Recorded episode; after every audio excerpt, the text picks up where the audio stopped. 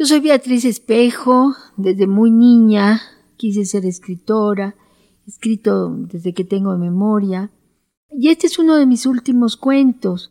Lo hice después de una visita a un cementerio parisino llamado Père Lachaise, donde están muchos de los eh, artistas más famosos del mundo enterrados.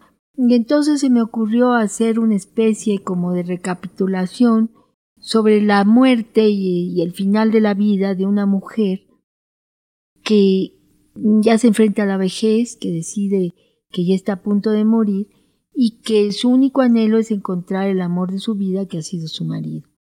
En el recorrido he procurado que la gente se entere de las tumbas que hay ahí, los grandes artistas que habitaron el cementerio y traté de ser conmovedora y echar manos de algunos recuerdos. Por ejemplo, hay un pasaje en que habla de una maestra de la Ibero, que ese soy yo, que es el único pasaje alegre del cuento.